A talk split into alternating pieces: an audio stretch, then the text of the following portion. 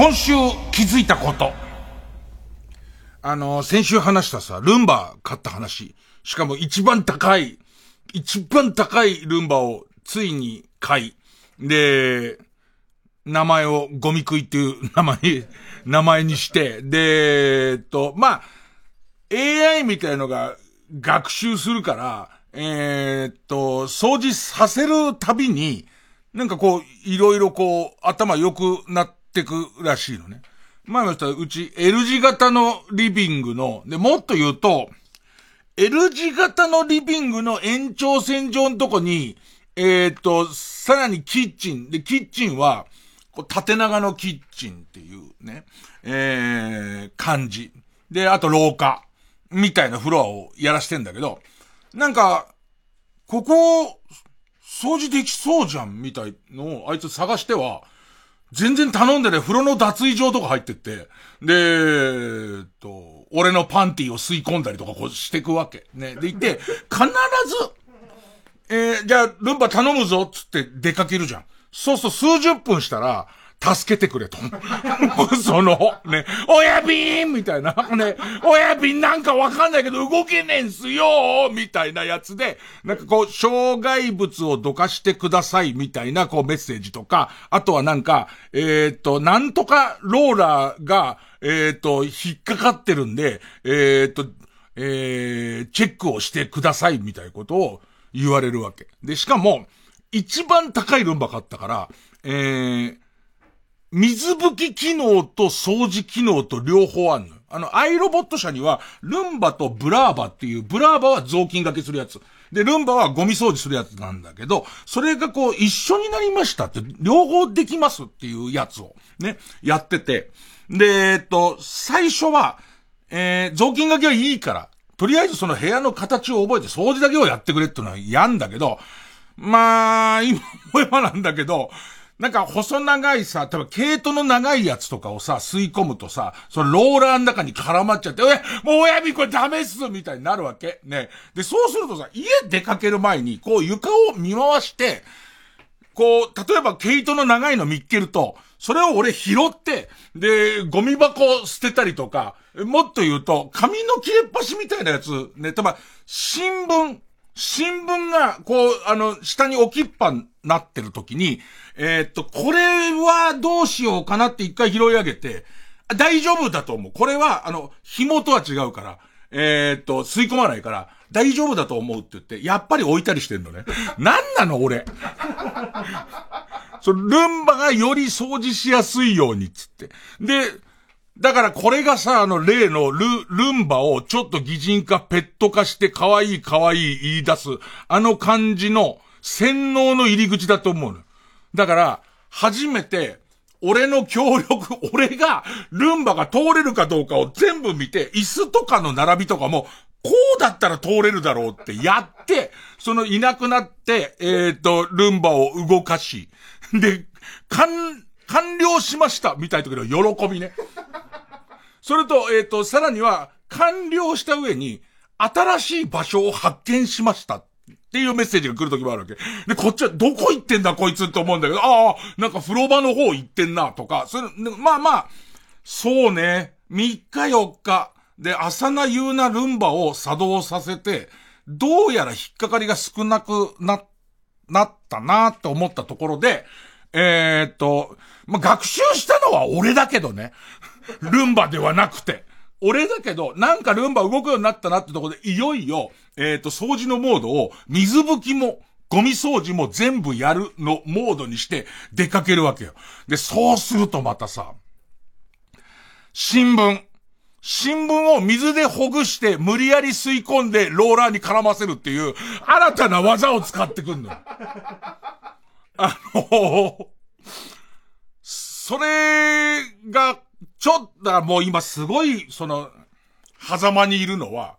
ちょっとこいつ頑張ってんなっていうものも芽生え始めるわけ。と同時に、俺の飼いならされてる感じっていうの、なんつうの？えっと、あの家は、ゴミ食いの家だよ。でいて、ゴミ食いがやる掃除を手伝ってんのが俺っていう、その、ルンバの動きやすいように物を動かしていったりとか、なんかこう、えー、っと、ラグが波打ってるやつを直してから家を出るとか、違くないか？まあ、ね高いもんだから、まあ今後学習したりとかするもんだから、なんとかなんじゃねえかと思ってんだけど、つい俺が、ルンバのために、えっと、それこそ今までゴミ箱のとこにポイってゴミ放るじゃん。でいて、出ちゃっても、まあいいや、どっか、なんかのタイミングでってなるんだけど、今はもう家出る前に、ルンバがこれ絶対から、絡めちゃうから、ちゃんと、ちゃんと掃除しようみたいな。絶対こう主従、俺はね、このね、あの、いつも思うんだけど、どんどんこう機械化が進んでいくけども、結局コンピューターに寄せてるじゃん。こっちが寄せてるじゃん。だから主従関係が、絶対コンピューターの方が、ご主人様に絶対なってると思うの。で、あれを見てると、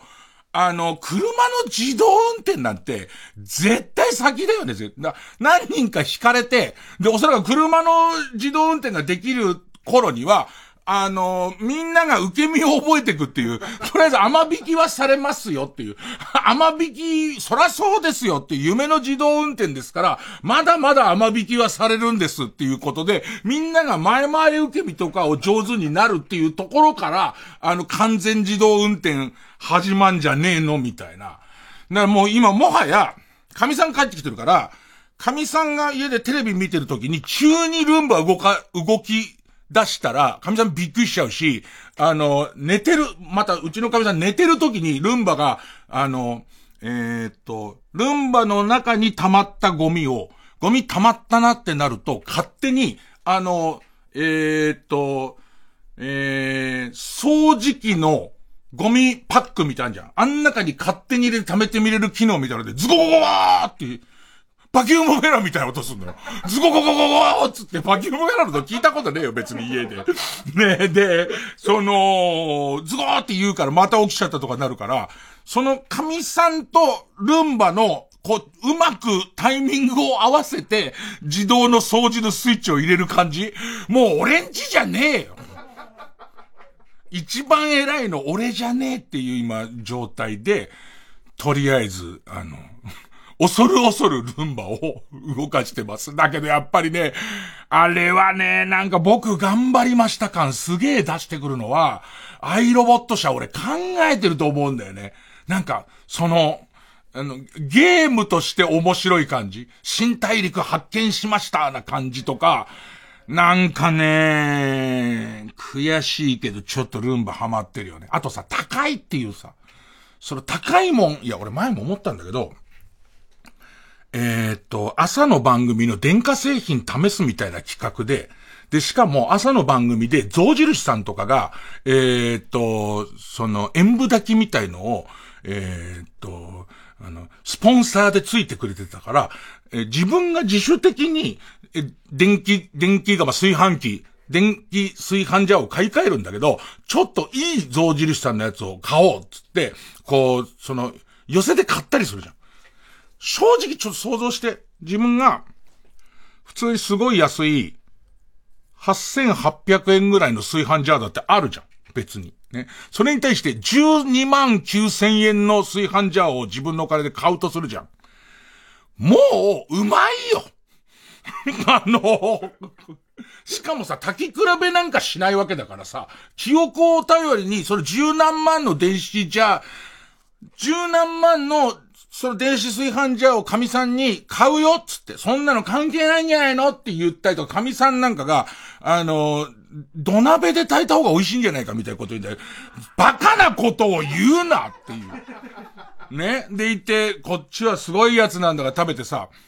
あのー、炊きたての白い米がまずかった経験ってある？実はないじゃん。実はないから、その炊きたてのその米食ってた時に、もう100点なのよ、これは。で、そうすると、もう否定できない。だって否定したら、俺の、そ、12万何千円が否定されるから。で、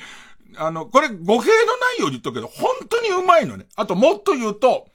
保温とかに関して言うともっとうまいのね。そのずっと保温してもこの味なんだみたいなやつはうまいんで、嘘も言ってないし、えっ、ー、と、象印さんに不義理もしてないんだけども、あれ以降神さんがそっと土鍋でご飯炊こうとしたりすんのよ。絶対させないからね。何か分かったら困ることなんか絶対出てくるはずだから。なんだろうな、あの、高価な、えっ、ー、と、物を買った時の支配される感じで、それついでに言っとくと、伊集院さんって大富豪じゃん。もう、びっくりするぐらいの大富豪じゃないですか。ね。もう別に、あの、ポケ、ポケットから1兆円札が落ちても拾わない。500円玉は追いかける。足が折れても。ねえ、まあまあね。で、えっとね、プレイステーション VR プレイステーション VR の、えっ、と、新しいプレイステーション VR2 っていうのが間もなく出るんですよ。で、それは、プレステ5に接続してゴーグルを被ると、もうあたかもバーチャルリアリティ、あたかも、えー、異世界に迷い込んだかのごとく、えっ、ー、と、空間の中に身を投じられるやつ。で、それが、自分のメールアドレスに、えー、と、なんか多分プレイステーションなんとかに登録してるからだと思うんだけど、えー、そろそろ PSVR2 のえー、っと、そのお得意さん向けの優待、これ複雑なの。優、優先予約受付の抽選を開始しますっていう。ね。あなたみたいにプレステを愛してくれてる人にだけですよ、と。ね。で、えっと、ここ、この優先予約を、えー、予約をしたかったら、まず抽選に当たることですってメールが来るわけ。ね。でいて、とりあえず当たる分には別にいいかって思うから、そこの抽選に申し込んだら、一週間ぐらい前か、二週間ぐらい前に当たりましたって言ったら、その、えっ、ー、と、あなた予約させてあげますっていう、優先予約をっていうのに来たわけ。で、こっち側からしたら、これも当たったっていうマジックっていうか、そうか、そんなに貴重な一般の人はまだまだ待たなきゃいけないんだけど、俺は長くあの、えっ、ー、と、プレイステーションのネットワークに入ってるから、えっ、と、しかも日頃の行いがすこぶるいいじゃん。ね。あと去年一年嫌なことばっかりだったじゃん。だから、その、当ててはくれるんだっていう、当たったんだって思うからさ、すぐにその予約手続き行っちゃって、あの、行っちゃって、もう予約は完了したんだけど、8万。で、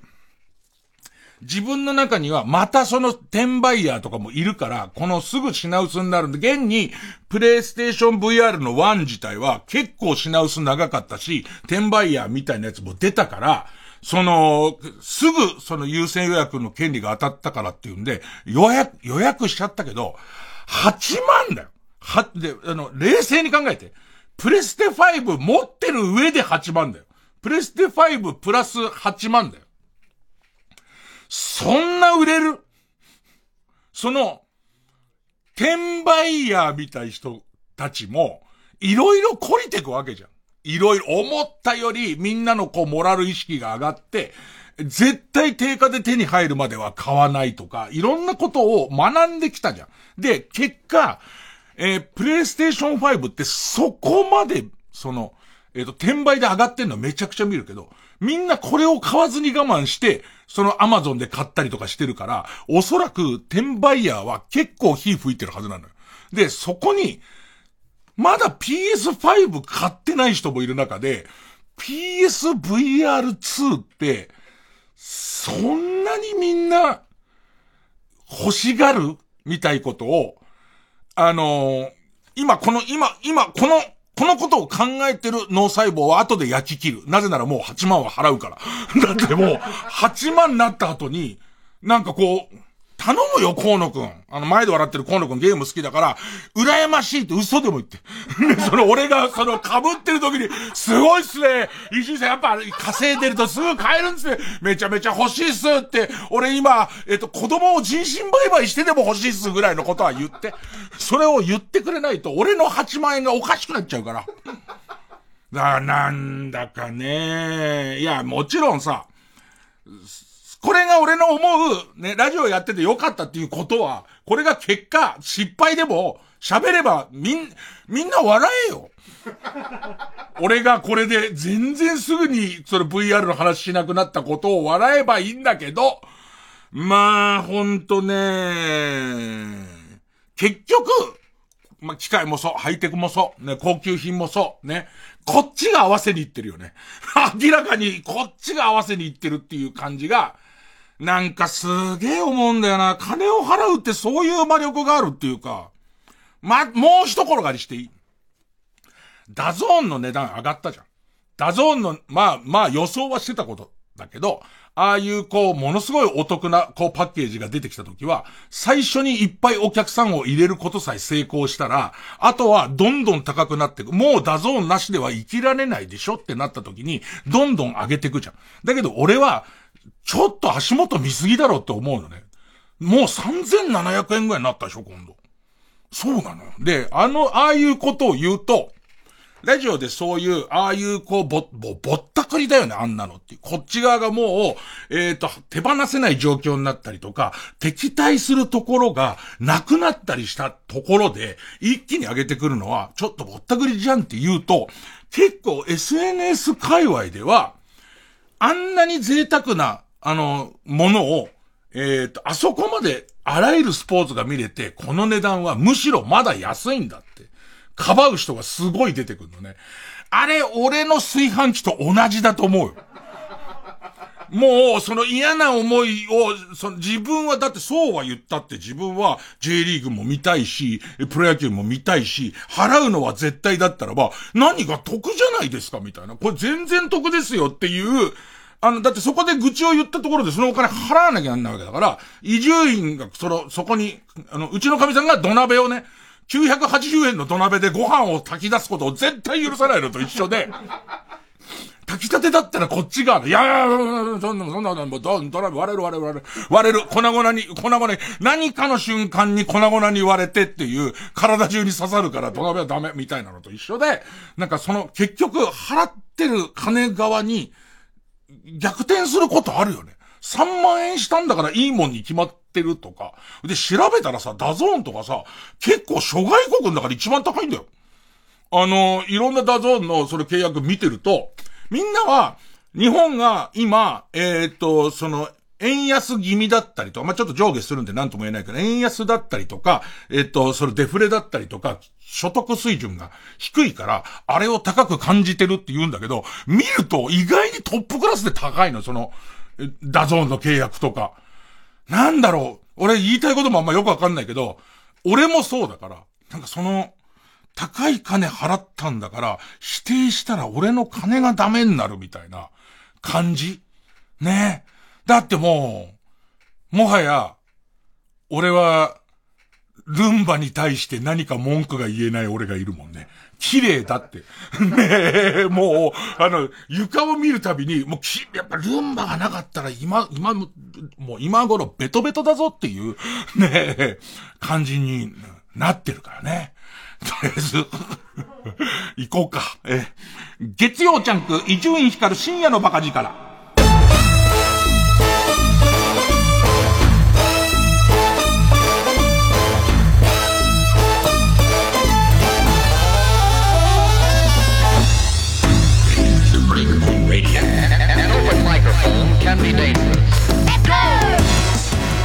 まあね、そういうこと言ってると、ジャンク20周年のイベントもお金取りますしね。そうやって考えていくと、だから、あのー、ね、お金、お金は大事、すごい大事ですからね。ええー、っと、配信のチケットもございますんで、よろしければ、みたいな、ね。えー何を言おうと思ってたのかな？多分言わなくていいことの方にはどんどん進んでいってるような気がするんだよね。で、そうするとこんな値段払ったんだから、いいもんに決まってるっていう効果も含めて何か、えっ、ー、と、お金を払うもんなんだっていう風にも、行くのが、多分宮崎プロデューサーの方俺は見れないけど、ねえ今全く、で、びっくりすることに見れねえなと思いながら今右側をそーっと置いたら、いなくなってやんな、あいつ。変な予感がしたんだろうな。スーっていなくなってんだよね。だからど、どの辺が正しいのかっていうね。ハリーポッターのミュージカルあるじゃん。行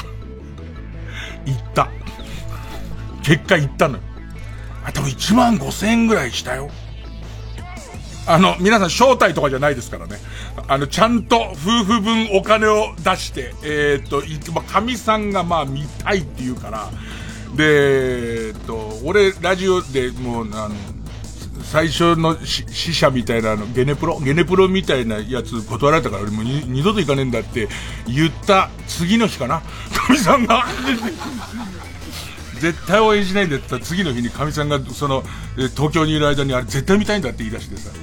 んで、頼んでみようかなんつって。ホリプロに頼んでみようかなんつって。で、平日でもない日も多いの。で、平日でなんとかある日が、こことここがあるからっていう、ね、ここでよかったら、あの、招待ではないです。お金を出して買ってくださいって言われて、よろしくお願いします家内がもう本当に見たくてって言われて。じゃあ奥さんの分だけでいいんですかなんつったら、俺、あの、は、あ恥も外部もなく言うけど、かみさん来てる間、少しでもかみさんと一緒にいたいから、僕が見たいんです。基本。なんつって。なんつって。見たわけ。で、1万5千円だから、夫婦で3万円しちゃうとさ、よかったに決まってるよ。よかったに決まってる。だけど、これどれぐらい信じてもらえるのかな？本当によかったんだよ。あの、本当によかった。あのね、僕はね、その、海外とかでもミュージカル見てます。ね、見てますし、まあ、劇団四季が大好きですごい見たりしてるんですけど、よかったんだけど、俺のおすすめはね、俺のおすすめは、見る価値はあります。だけど、1万5千円を出して、この舞台を見ようって思う時には、ちゃんとハリーポッターを見てから行った方がいい。で、特に、今からだと、いい席取れる日取れない日あるから、少し先でいいから取って、その間にハリーポッター全部見てくと、なんか神さんは分かってんだけど、俺が分かんないとこが多い。で、俺ハリーポッターを全然、その、見てないから、あの、なんかあの、メガネの青ビタンみたいなやつが、ね、あれの名前も知らねえもん、もともと。あれハリーポッターだな、メガネの、そうそう、メガネの青、青ビタンが、どうしてあそこ行ったの？なんかその駅のホームとホームの間みたいな、あのー、終電で酔っ払いが間に合わないゲロを吐くようなとこがあるわけだろ、そこが。なんかあって、で、そこ行くと学校に、の魔法の学校入るみたいな、こんな大掴みなことしか知らないわけ。で、そのまま行ってるから、神さんからすると、あの役が相当似てるみたいな楽しみ方もある。あの、俺は役わかんないけど、別に面白くないとは思わないね。あの、舞台装置とかちょっとやばいんだ。その、ホリプロがほんと社運をかけてやっちゃってるから、あれ何年やんだろう何年がかりっていう公演だから、そうすると、舞台装置はその全部の割り勘になってくる。だから相当高い、その舞台装置でやってるんで、正直、生の映像なんだけど、あそこで火の、火花が散るの何とか、あと、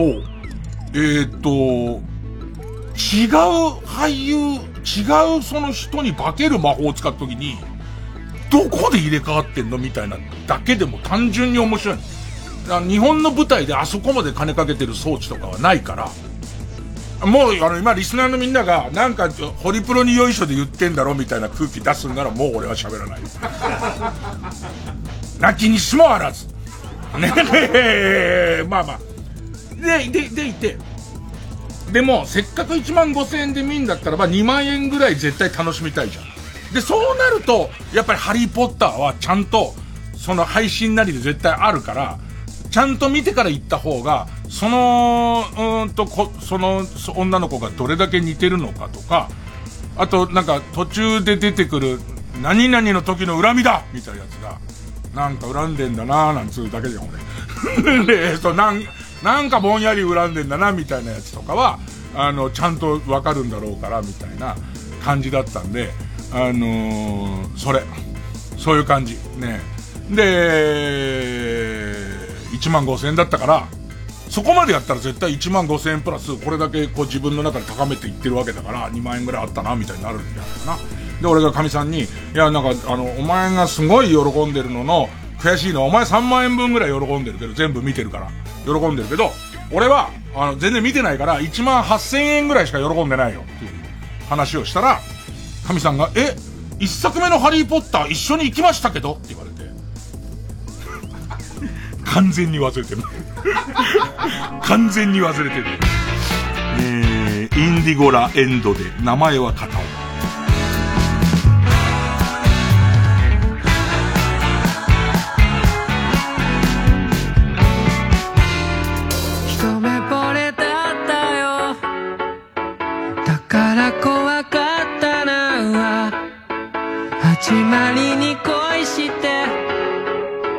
途中を飛ばしたの。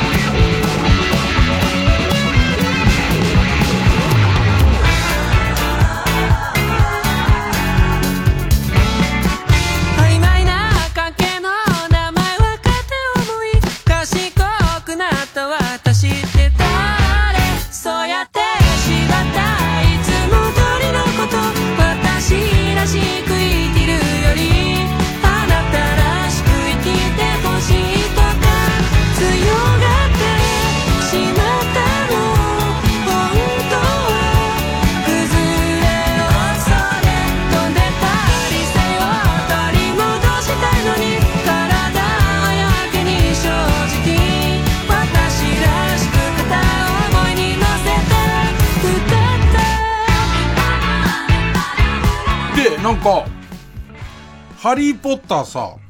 えっ、ー、と、あの人、えー、焼き土下座の人、藤原、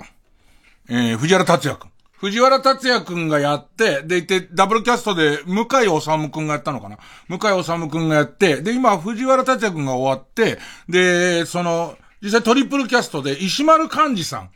題名のない音楽会とかって、石丸幹二さんがやってんだけど、その、石丸幹二さんの回、神さんが、石丸幹二さんの回が見たいんだと。向井治さんと石丸幹二さんやってんだけど、見たいっつって、石丸さんのの回を見たんだけど、まあまああの人はもうずっと舞台もやってるし、あの、確実な人なんだけど、なんかね、その、よく知らないのに申し訳ないけれども、ね、えっ、ー、と、一作目、なんか一作目行って、って行ったことも覚えてないのに申し訳ないけど、その、ハリーポッターがお父さんになって、お父さんとして、こう、息子との、その、生き方について悩むみたいなこととか、逆に息子はお父さんがハリーポッターの、えっ、ー、と、ハリーポッターが大活躍した後の子だから、その親のプレッシャー、一茂的な、一茂的な、ね、えー、の、その立場に立たされるみたいな、その話だから、都市格好的に俺の中では、石丸幹事さんがいいんだよ。なんかお父さん感が、俺の中で、実際の年齢とか、その、役の中でのそのハリーポッターの年齢、その、えっと、前のハリーポッターから19年後みたいな話なんだけれども、前のハリーポッターを知らねえから何歳の設定かもよくわかんないんだけど、でも、その魔法学校に行くような息子のいるおじさんだから、その藤原達也はどうしてんだろうとか、向井治はどうしてるんだろうっていう感じで、下手すら俺もう一回行く可能性ある。あれ行かねえって言ってたじゃねえかよ。いや、ほんとそれがちょっと思って。で、どうやらその神さんとハリーポッター見たのは、もう公開してすぐに、当時仲良しで、神さんも俺も仲良しだった、オセロの中島と、俺と、えっ、ー、と、三人で見に行ったっつってて、ぼんやりそんな記憶もあんだけど、あの後、中島は魔法かかっちゃったから、だから、その確かめようもないんだけど、どうやら、い、行った。行ったらしいんだよね。ちょっと、コツコツとハリーポッターを見て、映画を見てから、向井治くんバージョンなり、藤原達也バージョンなり、行ってみようかなあの時の逆かな？えっとね、ピーターパン、ホリプロといえばピーターパンだった頃に入ったばかりで、そのピーターパン行きなよ行きなよって言われてたんだけど、そのピーターパンを見ることで、えー、ホリプロに対して、えー、と、服従を誓えっていう空気がすごいあったのよ。でね、あの、ホリプロのタレントのくせにピーターパン見、見てないなんてどういうことなの？みたいな、えー、空気があって、しばらく抵抗してたけれども、とりあえずピーターパン行った時に、ピ、ピーターパン、ピーターパン行った時に、えっとね、ピーターパン見てから、今度、昔さ、ロビン・ウィリアムスが多分やったさ、ピーターパンのパロディでさ、フックって映画あったら覚えてるね。フックがすげえ面白いんだってことに気づいたり、ディズニーランドのピーターパンの乗り物は、ピーターパンありき、よくよく考えたら俺ピーターパン何も知んねえなと思って面白かったのの逆で、多分ハリーポッター見てから行くと多分、より面白い、より面白いんだろうなっていう。これぐらい止めといた方がいいと思う。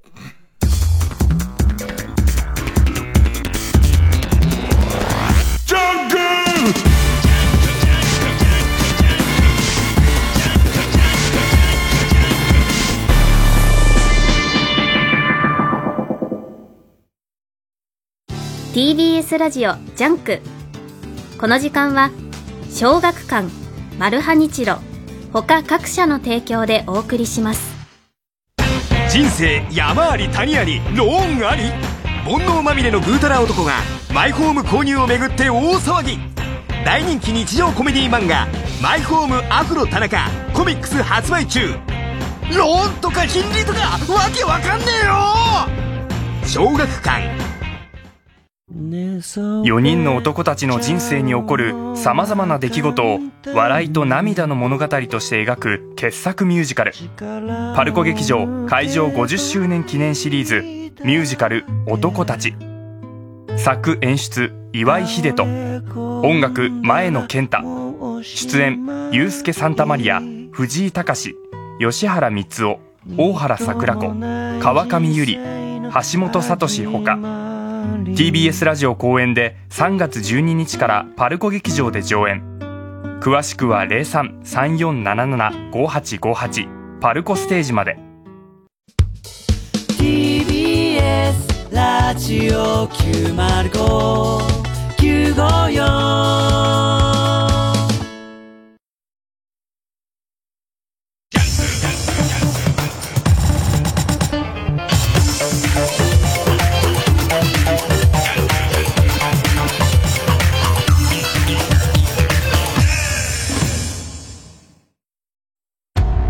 回裏ツーアウト満塁。ピッチャーマルハニチーロのピンチを救ったのは浜を守るスターたちだった。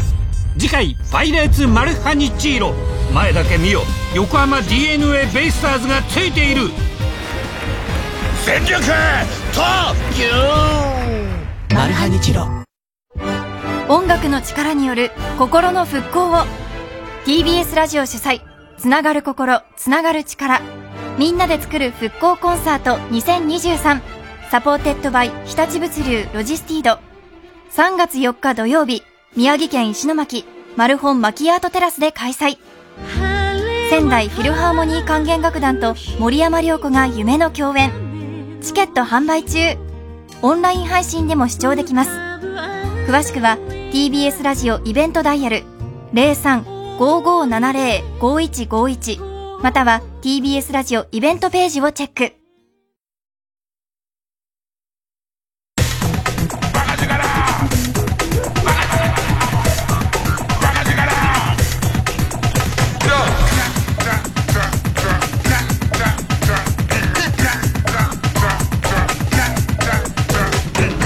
月曜ジャンク一丁院光る深夜のバカ力。なんか素直にすごいと思ったのは、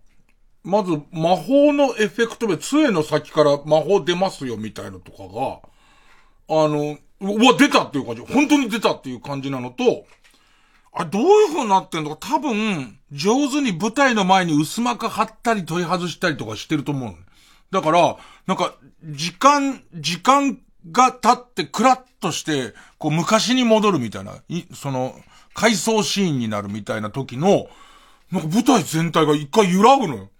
で、多分、その、なんとかマッピング、プロジェクションマッピングみたいなやつを、これはプロジェクションマッピングですよってしない形で使ってるのか、俺の血圧がもうやばいとこまで行ってるのか、ちょっとそれクラッとするのとか、面白かったね。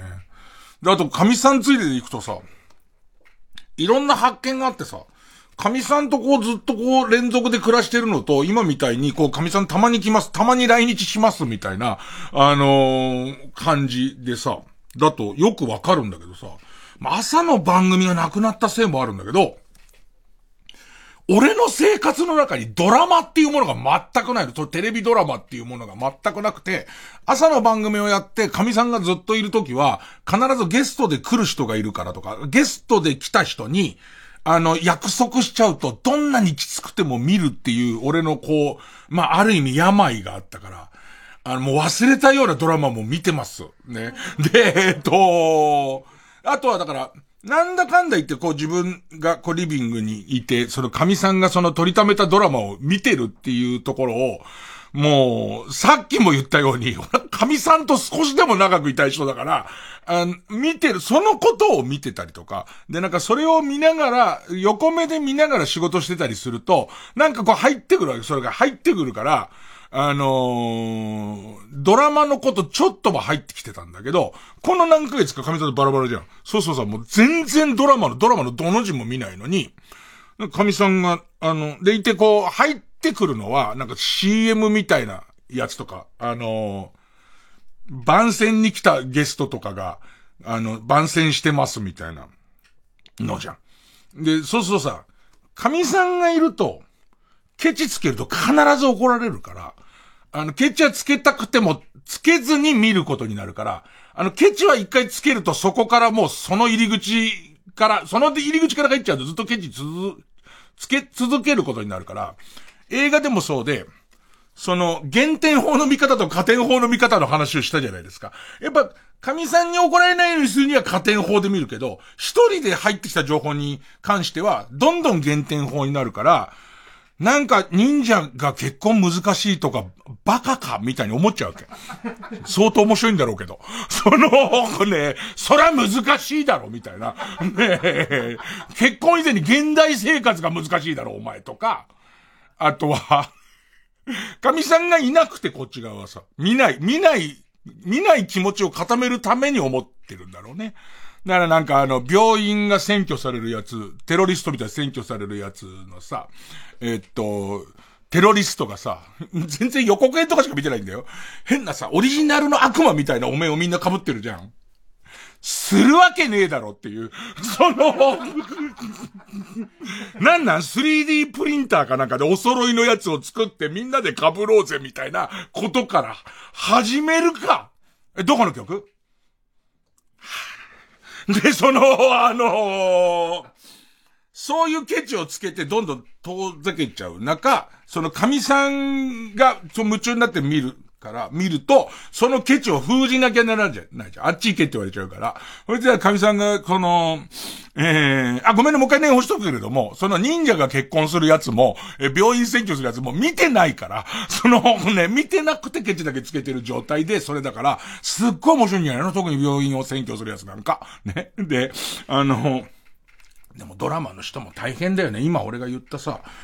その全員お揃いのお面を被って、なんかテロリストが来るみたいな、そんなこと絶対しないだろって、俺は言うじゃん。言うけど、実際、あの、ルフィ、ルフィみたいなこと起こるよね。ルフィって名乗ってるやつが、フィリピンの、そのなんかその収容所みたいなところで、えっ、と、金に物言わせて携帯を手に入れて、その携帯で国内でこう、その、犯罪を、人をバンバン殺すことに関わってるみたいな話聞いたときに、もしだよ、自分がドラマで、その、ルフィだっていうやつが、その、フィリピンの、えー、収容所の中で指示してるっていう結論のやつあったら、そんなことあるかよって絶対言うよね。ありえないだろ。向こう警察だぞってなるよね。で、これがドラマの人のフォローになってるかどうかはわかんないけども、まあでも、それだけリアルとリアリティがよくわかんなくなっちゃってる中大変だなっていう中で、えっと、えー、あれ見たんだよ。えっと、神さんがちょっと取りためたって、2回取りためたったやつを見るって言って、えっ、と、罠の戦争っていう、草薙剛くんの主演のやつを見始めて、でいて、えっ、と、そこで、あの、えー、ちゃんと文句言わずに見れんならいてもいいっていうお許しをもらったから、ね。で、あと、あの、それを日本見てる間はルンバ動かすんじゃねえって言われて、ね。で、でえー、っと、見始めた、見始めたんだけど、ちょっと面白いこと、面白いなと思ったのは、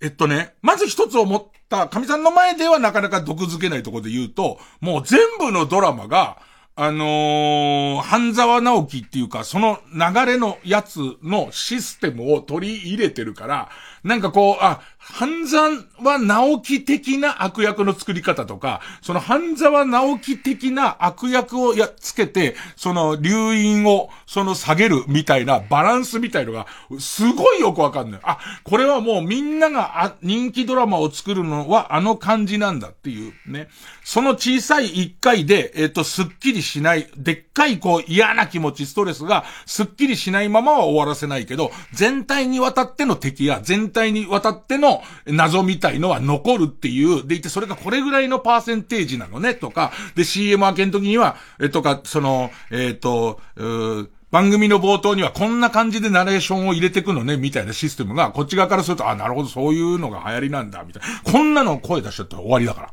あっち行けって言われちゃうから。あっち、お前はル、ルンバを抱えて、この町内を掃除してこいって言われるから。ねだから、あの、見て、見てんだよ。その、マイナスを口に出さないで見てると楽しいんだよ、やっぱ。それちゃんと、その、えっ、と、た、少しでも楽しもうと思って見てるから。で、まずは、草薙くんの演技がめちゃめちゃうまい。めちゃめちゃうまくてすごいなっていうのと、えっ、ー、と、ホリプロの同い年の元テンションの田口博正が出てんだけど、田口博正も体調壊したりとかいろんなしてる中で、めちゃめちゃうまい。田口博正の、俺前盗もうとして盗めなかった、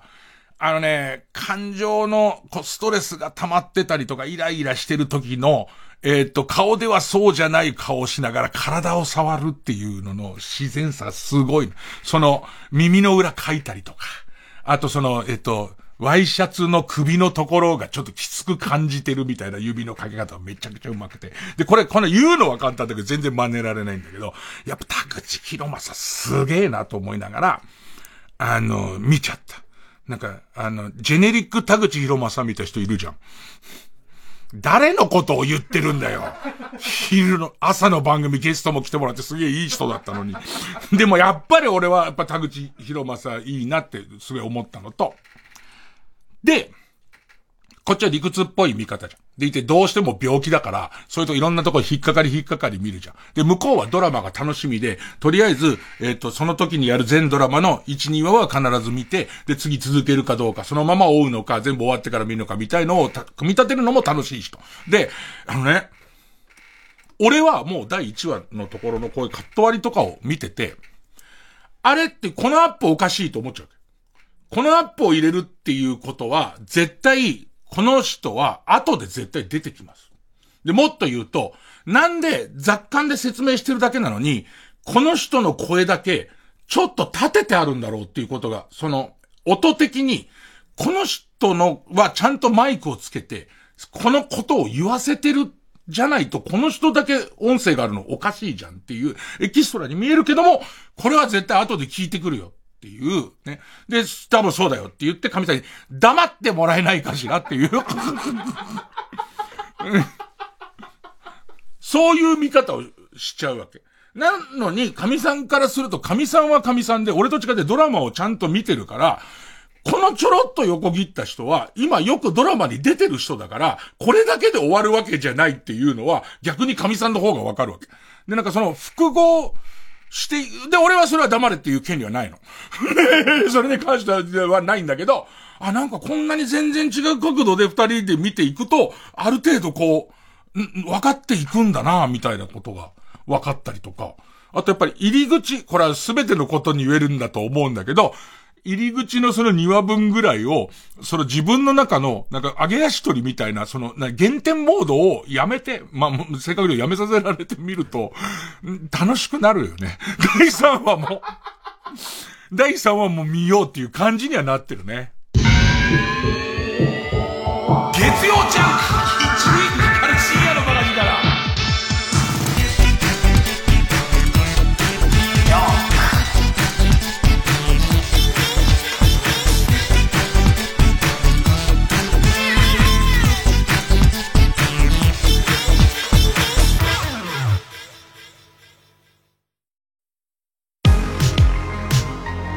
ここで天才凡人のノンフィクションをお聞きください。し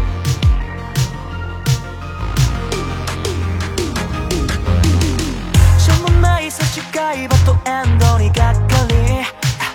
詰め込んで破綻しちゃったこのダサく。許さないセリフ白真の雰囲気で。さよなら。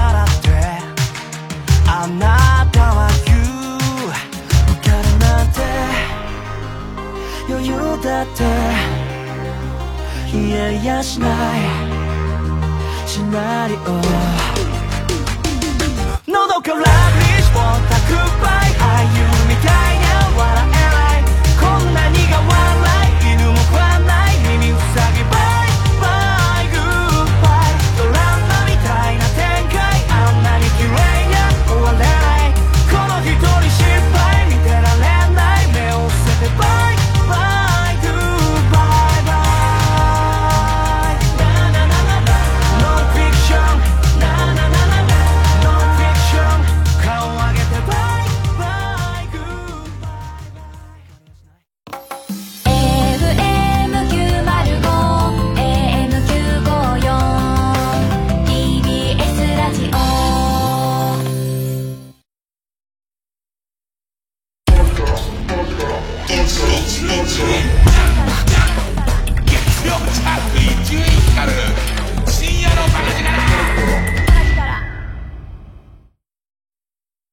マツコの知らない世界やバナナマンのせっかくグルメなど TBS テレビの多くの番組で紹介され反響を呼んでいる話題のグルメやスイーツが期間限定で FKD 宇都宮店に大集結。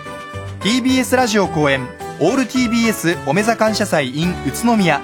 2月17日金曜日から27日月曜日まで栃木県の FKD 宇都宮店3階大祭場で開催。フルーツ大福やバスクチーズケーキなどテレビで紹介された全国の絶品グルメがおよそ30店舗出店いたします。おめざ感謝祭 in 宇都宮。詳しくは TBS ラジオホームページのイベント情報をご覧ください。TBS ラジオ公演林部聡30歳の旅立ち叙情歌を道連れに。日本の美しい調べを林部聡の柔らかな歌声でお届けします。4月8日立川の魂リスルホールで開催。詳しくは TBS ラジオホームページのイベント情報まで。905FM954AM TBS ラジオ。TBS ラジオジャンク。この時間は小学館マルハニチロ他各社の提供でお送りしました。光る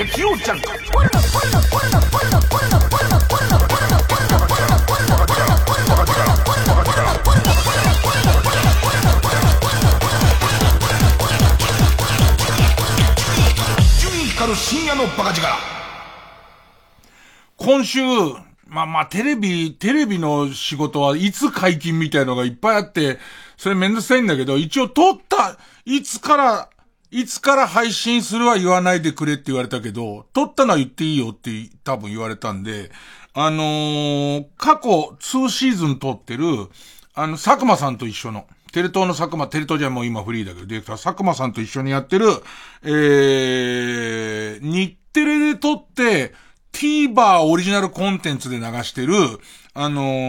ー、神回だけ見せますっていう、その日テレのライブラリーの中で、神回、あ、の、制作者の、その年配の制作者とかに、今神回探してんですけどないですかって聞いて、でいてライブラリー漁ると、ああ、これあったつって流す番組があって、1シーズン5番組かな。で、それを見ながら、まあ、その佐久間さんといろんな話するんだけど、1シーズン5番組で今2シーズン終わったんで10番組紹介して、その第3シーズンを撮ったんだけど、まあ、その佐久間さんと言ってたのは、申し訳ないけれども、おっさんにもなってきたし、あの、長い時間の収録の番組とか行く前に、ちょっと憂鬱だったりすることもありますよと。テンションが、その、労力として大きすぎて、テンションが上がらないこともあるけど、この、これ5本撮りなのね。で、その、この5本撮りは、もう、本当に楽しみだっていう、何を見せてもらえるんだろうっていう、こう、楽しみがあるねって話するぐらい、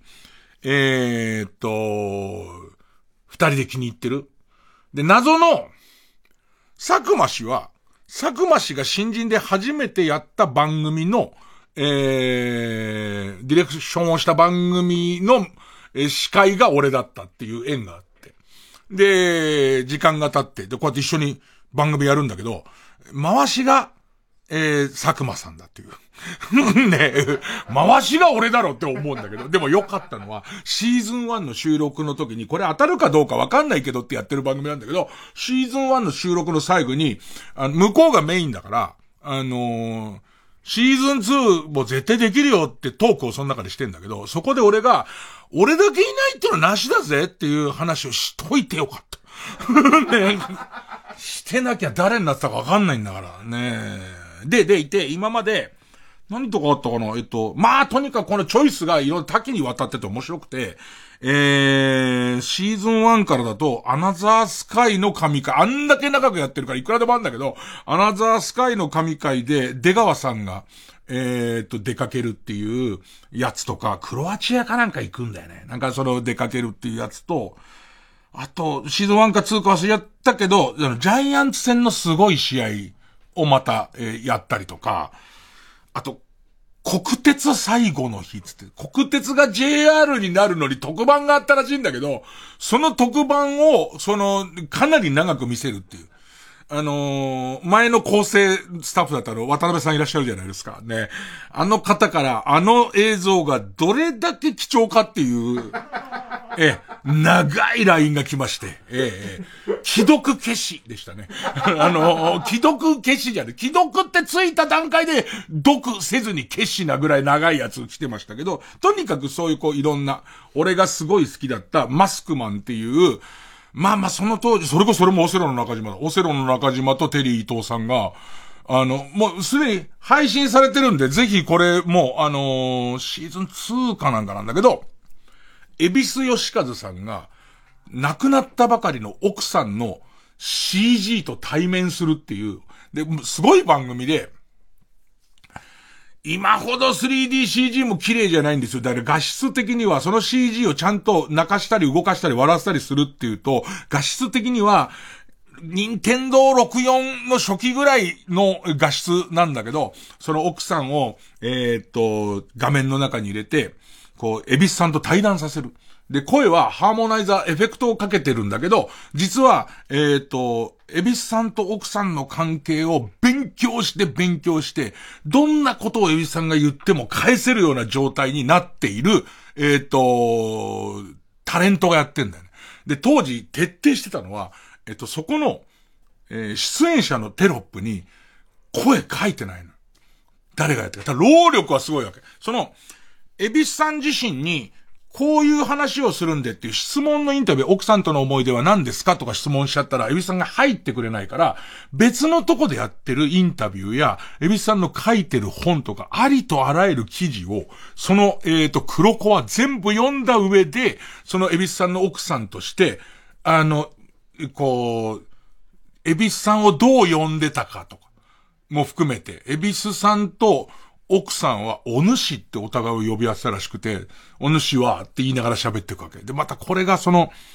裏方が絶妙に頭がいいから、あの、最後に言った言葉覚えてる？とか言うわけ。もう入っちゃった状態で言うと、エビさん言うんだよね。それどこでもインタビューに答えてない。で、あのことでしょ？あ、あ、じゃああのことかな？って自分が協定行ってて、えー、っと、協定上に電話かかってきてみたいな話を始めるのを、また上手にそうそうって合図打ちながら引き出す。で、若い頃のエビさんってのもいて、お前ちゃんと漫画描いてんのかよって、その、今の本物のエビさんと対峙するんだけど、それもエビさんのありとあらゆるものを読み込み、頭に入れ、でいて、その、アドリブで全部返せるようにして、もっと言えば、自分の知ってることを言い過ぎないって。エビスさんが自分から言うんなら自分から言わせた方がいいみたいのをやるわけ。で、それが、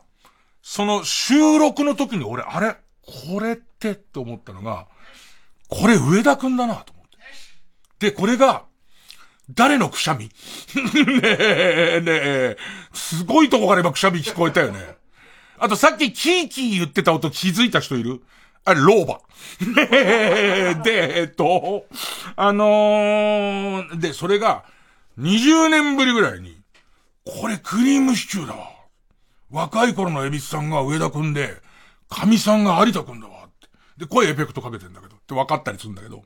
まあまあそういうちょっと、一回 CM 行くわ、一回 CM。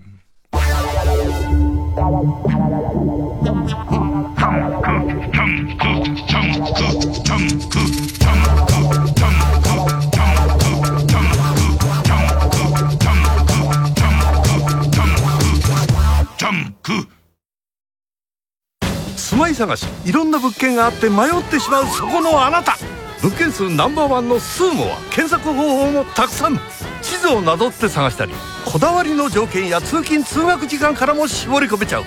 探しやすいね。住まい探しはスーモで検索。リクルート。グラミー賞9回受賞。ジャズの歴史を背負いその最前線で幅広く活躍を続けてきた生ける伝説ウィントン・マルサリスが4年ぶりの来日 TBS ラジオ公演ウィントン・マルサリス・セプテッド・イン・ジャパン2023 3月23日24日は新宿文化センター大ホール。25日はサントリーホールで開催。23日にはスペシャルゲストとしてピアノに小曽根真ベースに中村健吾を迎えます。チケット好評販売中。詳しくはサンライズプロモーション東京。または TBS ラジオホームページのイベント情報まで。TBS アナウンサーの日々真央子です。TBS では脱炭素社会の実現に向け2023年度に放送センターなど主な施設のカーボンニュートラルを達成し水素で動く世界初の中継車地球を笑顔にする車を導入します。また SDGs キャンペーン地球を笑顔にするウィークなどを通じて様々な社会課題について発信するとともに、若者たちとタッグを組んでその解決を目指すコミュニティも動き出しています。私たちと一緒に小さな一歩から始めてみませんか？詳しくは TBS サステナビリティで検索してください。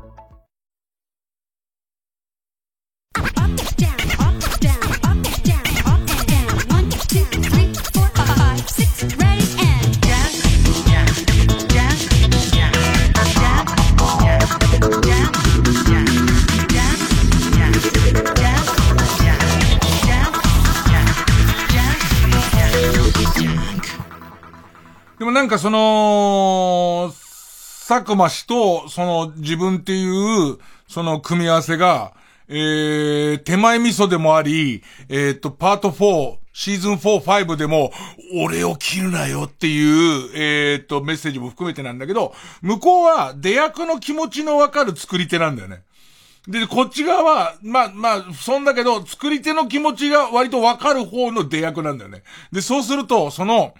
えっ、と、マスクマンにおいて、これだけの労力をかけて、名前がクレジットされない、当時の海砂利水魚の気持ちみたいのもわかるし、あとこれを、その、こかせないように、ちゃんとやるための勉強量とかもよくわかるし、あと、その、ディレクター側から言うと、えー、当時も、ちょっとずつ、今よりは多いよ。テレビの予算が少なくなってる時に、これは必要でこれは必要じゃない、みたいなことの、采配とかもすごく難しいみたいなことも分かって、で、この、エビスさんの回のマスクマンは、シーズン2かな相当良かったり。まあ、えー、な、中。で、えっ、と、いつから配信みたいなもう少し先になりますし、それはその言える時が来たら言うんですけど、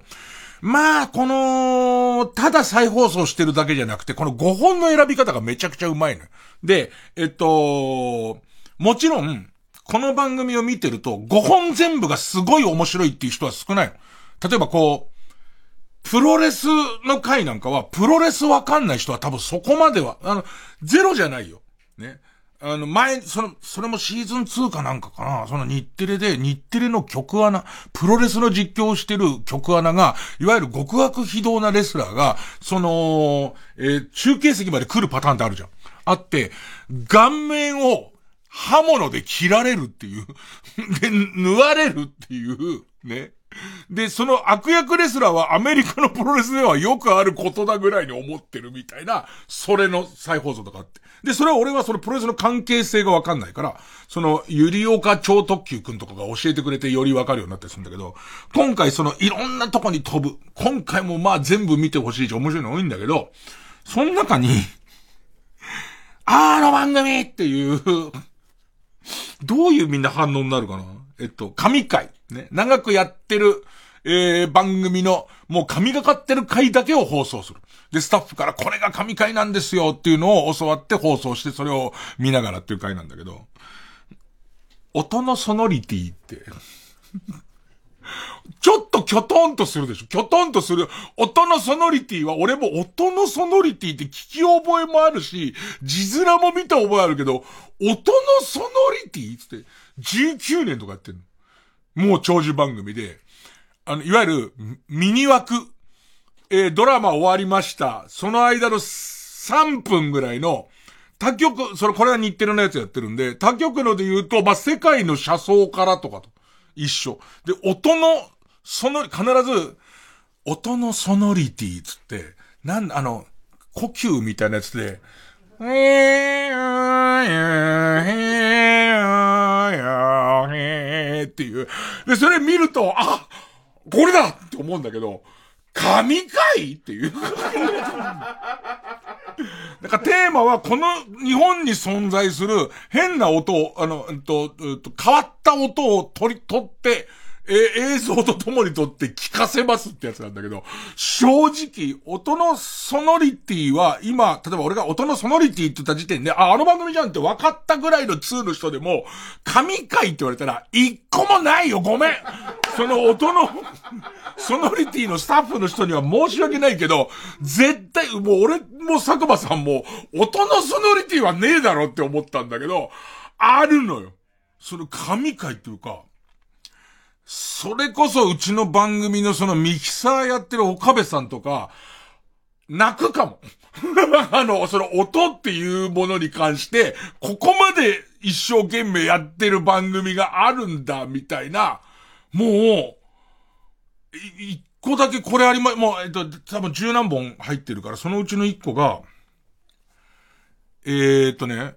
蜂いるじゃん、蜂。蜂の中で女王蜂。女王蜂が、えっ、と、生まれるか羽化するかしたときに、女王蜂だけは独特な鳴き声で鳴くらしい。で、まず女王蜂がしょっちゅう生まれない。で、その泣くやつと泣かないやつがいる。で、さらには、頑張ってその、羽音に紛れて、ブーンっていう、羽音に紛れて泣いてるやつを撮ろうと思うと、他の音が入っちゃうから、どの、薄くウグイス泣いたりするのね。自然の中でやってるから。で、そのウグイスでかすぎると、もう NG なわけ。でいて、それが初めて聞いたわっていう、想像もしない感じ。蜂ってまず泣くんかいみたいなところから始まり、で、撮るスタッフも、なんかその、養蜂農家みたいな人たちに、そういうんで泣くんですよっていうのを聞いて撮りに行ってんだけど、ロケを2日やっても3日やっても泣かないみたいなことを繰り返し、で、ずーっと、で、ある日また養蜂、養蜂農家の人に、どうやら羽化しそうですみたいな ことを言われていくみたいなの繰り返しで、もう本当に、どう、どういう執念でこの歌と企画会議で どういう企画会議をしてんだよっていう、そんな音するわけねえだろっていうような音ばっかりなの。で、どう考えても、取れるまでの待ち時間がたまらんぞっていうやつばっかりのやつとか。いやなんか、あと、変な煽り方で申し訳ないけど、俺が個人的にちょっと類線やばくなる、な、番、思い出の番組っていうか、その番組と、その俺がその、今回収録したタイミングが相まって、ちょっと、あの、ちょっとカメラ止めてくださいみたいな番組があったりとかして。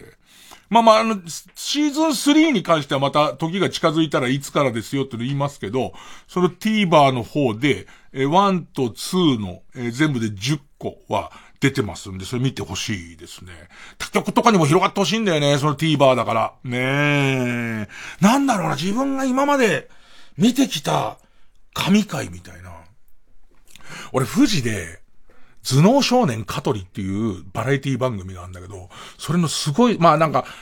香取くんと大竹誠さんと、あと、女の人はよく変わったんだけど、なんかその、えー、っと、岩崎宏美さん、あの NHK のドラマ出てた方の岩崎宏美さんとかが多少被り物して、なんか近未来みたいな設定なんだけど、そこでまあ V を見るバラエティなのね。で、その中の企画ですげえ覚えてるのがあって、えっと、いつか自分でも、丸パクリではなく、コンセプトは、えー、いただきで、似たようなことやりたいと思ってる、なんかい、いわゆるエキストラの事務所とかそういうところいっぱいあるじゃん。そういうところに、えっ、ー、と、いっぱいこう、お願いをして、で、とにかく普通の人をいっぱい集めてくださいと。普通の人を集めてください。でいて、全員に、えっ、ー、と、手製、名札、何センチかける何センチの名札に自分の名前をフルネームでひらがなで書いて、右の胸につけて何時に集合してください、どこどこに集合してくださいっていうのね。で、そうすると、大勢、何人ぐらいかな多分300、俺の思ってる絵では300人ぐらいいると思うんだけど、集まるわけ。で、そうすると、右につけてくださいっつってんのに、左つけてくるやつとか、ひらがなっつってんのに、カタカナ書いてくるやつとかいるのよ、いっぱい。で、え、ちゃんと書いてきた人はもうそのまま日当払って帰ってもらうの。でいて、それができてない人をいっぱい集めて、今度好きな食べ物は何ですかっていうインタビューをするの。で、確か多数決でエビフライだったと思うの。で、この VTR のテーマが、バカが好きな味の飴を作るっていう回なのね。で、そのそんな簡単なこともできないやつが、みんなエビフライ好きで、でいて、そのエビフライの味の飴を、その、飴のこう、その、研究者とか工場とかに行って、作り上げるっていう回なのね。俺すげえ好きで、それが。あとなんだろうな。あとは、自分の出てた番組だと、ヒューヒューっていう、えー、っと、バラエティ番組があって、東京パフォーマンスドールと、関根さんと、後に中山秀ちゃんとかも出るようになって、で、自分の至らなさを知る番組なんだけど、この番組の途中に東京パフォーマンスドール。まあ今で言う AKB みたいなもんですよ、そういう意味じゃね。AKB ほど規模上がんなかったけど、えー、が、こう、歌を歌うっていう、もう大勢のグループで、えー、歌を歌う。篠原涼子とかがいた。ね、あと、えー、今、ダイオネが大ヒット中の一位よりとかが いた。ね、その、えー、と、グループが、歌を歌うの。確かね、生鳥生鳥だったんだよね。1日2本で、片方が生で片方が鳥だったんだけど、生の回だったと思うんだけどななんか自分の出番の前はさ、その、その、えっ、ー、と、東京パフォーマンスールが踊って歌ってるところをまあ見てるわ。で、お客さんも入ってんだ。そして、俺、穴井優子ちゃんっていうこと仲良かったから、で、えっ、ー、と、穴井優子ちゃん、まあ割と注目して見てんだけど、元気に踊って跳ねてんだけどさ、なんか、こう、衣装の下のとこから黒い線が見えてる。何なんだろうと思ったら、ブラが外れかかってんの。ずっと踊ってる間に、その衣装のキンキラキンの、その、えっ、と、まあ、見せるブラジャーというか、胸のところの、セパレートになってる下と上と分かれてる胸のところの衣装の下から黒いものがどんどん下に下がってくる。どうやらブラが外れたらしいの。で、ブラが外れて少しずつ下がってくんだけど、歌自体はまだ、えっ、ー、と、頭の、全部3分ぐらいある歌の40秒ぐらいとかどんどん下がってくる。で、そしたら、もうダメだった時に、穴井優子が、ブラを取って、観客席に投げたの。で、その時の観客席の、こう、パフォーマンスドールファンたちの、何かが飛んできたっていうところから、これはっていう感じの、プラが着地したやつしかわかんない。そんな動体視力がいいわけじゃないから、なんか、おかしなことになってるっていう。想像してみ、自分が、じゃあ今、現役の AKB のファンが、生放送中に自分に向かって黒いブラを歌の途中で投げつけてみ、うんこ漏れちゃうでしょ、そんなの絶対。でもその俺は思ったんだけど、その穴井優子がそれをした、止めずに、そのままそれをしたのが俺の中では、なんかこいつすげえなって思った、あれ神回だね。あとなんか、手前、手前味噌系で言うと、あのー、今、ポカポカ今日も出てきましたけど、あの時間帯には、あの、悪い思い出がありまして、その、TBS っていう曲で、えっ、と、大抜擢されて、僕、あの、素敵な気分でっていう番組の司会を24の時にやったんです。で、これ大爆死したって話今までも何度もしてますけど、この素敵な気分で生放送。ね、笑っていいとも生放送。で、4チャンネルの、えっ、と、ミノモンタさんの、えっ、と、思いっきり、テレビだっけ？それも、えっ、ー、と、生放送。ずらっと並んでるでしょ。その中でもう視聴率ほぼゼロみたいな世界でやってて、それを最終回に、最終回に、笑っていいとものテレフォンショッキングから、僕と一緒に司会をやってた大島さんに生電話がかかってきて、TBS はそれを生で放送してて、えー、明日来て、えっ、ー、と、月曜日来てくれるかな？って言った時の、あ、今日でこの番組終わるんでいいともっていう、あの、奇跡の回があるんですけど、あれは神回だと思いますね。相当神回で、えー、ちょっとどうかしてるプロデューサーがそれを OK したんですけど、それがこの番組を作った永田さんっていう ね、永田さんっていうプロデューサーなんですけど、みんななんか神回とかあるかな？いろんなのあんだよなテレビチャンピオンとかも出してもらってたけど、テレビチャンピオンのプロモデラー選手権っていうのも、すごくて、あの、最終決戦を、24時間で1個のプラモデル、あの、プラモデルっていうかまあ、ジオラマ作るっていうやつを、出てる人たちが24時間には納得いくもんできないからっつって36時間にしてくれっつって、36時間なのよ。オンエア弱多分10分ぐらいなんだけど、36時間俺司会でずっといて、36時間、それもあの頃、その、えっと、スタジオをすごく借りるからテレトロ番組あんまなかったから、36時間抑えられるスタジオがないからつって、大会議室みたいな会議室で撮ってんのね。会議室で、えっ、と、36時間ぶっ続けて、すごいスプレーで塗料塗ったりしてるじゃん。俺のテンションがおかしくなってくるのよ。当時のあのスプレーに何が入ってるかは知らないけれども、やっぱ換気もそんなにスタジオほどうまくいってない中で、俺自分が天才になったような気がしてきて、オンエア見たらほぼカットされてたね。いや、なんかその神回あったら、まあ皆さんもちょっと教えてほしいですけどね。えー、えー、じゃあ CM。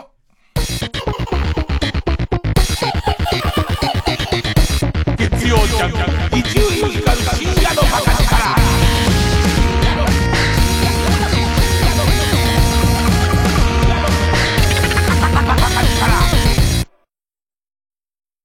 TBS ラジオジャンク。この時間は小学館マルハニチロ他各社の提供でお送りします。行くべ!映画だと音が鳴るけど漫画だとみんなの想像力が頼りなんだよな。だけど映画では描かれない俺たちの熱いエピソードが楽しめるべ。アニメ映画原作コミックス「ブルージャイアント」全10巻発売中。小学館!世の中何かとシェアの時代。献血は生きる力をシェアできる。あなたの元気を誰かの明日にシェアしよう。二十歳の献血。日本赤十字社。ウルトラマンタイアップ中。TBS ラジオ905954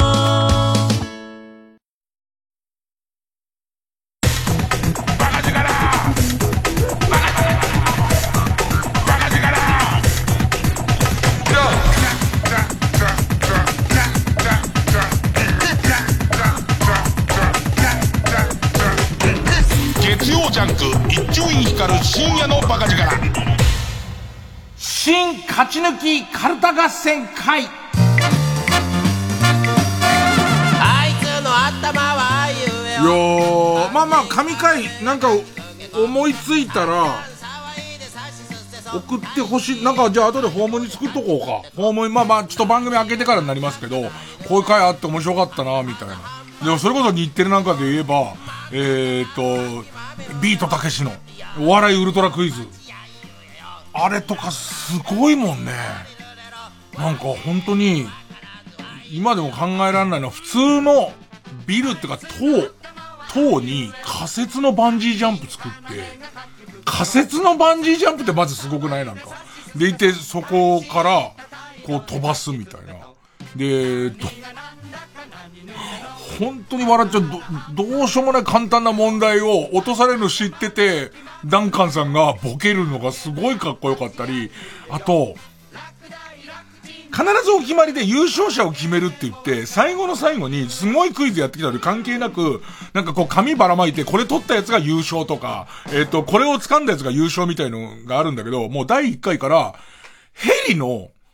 ヘリの、こうなってる、足っていうのかな足のところに、その取ったら優勝の、確か、俺もうろ覚えたけど、取ったら優勝のやつと縄場所がついてんのよ。で、それにこう、芸人が群がってって、確か、桜金蔵さんだと思うんだけど、桜金蔵さんが、その縄ばしごを登っていくの。登っていって、取ったって、と、どんどんそれがヘリが高度を上げていって、取ったって言いながら、海の方にずーっとその、去るっていう終わり方とか。もう、すごいよね。でも、なんか神回見ててやっぱ笑っちゃうのは、えー、と、当時のテロップのなさみたいなことがあるから、煽りが下手だから、迫力は今の方が実はあるのよ、その、出来上がりの。だけど、コンプラが、火薬の量とか、命綱の有無とかのコンプラがすげえ薄いから、その、作った迫力は今の方が俺は上だと思うんだけど、やってることの迫力みたいのがちょっと団地だったり、しましたね。えー、じゃあカルタ合戦行きたいと思います。えっと、メールアドレスはこのカルタ合戦の投票で使うので、ちょっと申し訳ないけど、それ神回今思いついたよっていう人はちょっと書いて置いといてもらって、えー、っと、番組終わりに、えー、っと、作っときますんで、一応入れといてください。えー、新勝ち抜きカルタ合戦会です。えーこの番組は番組、このコーナーは番組オリジナルのカルタを作ろうという、う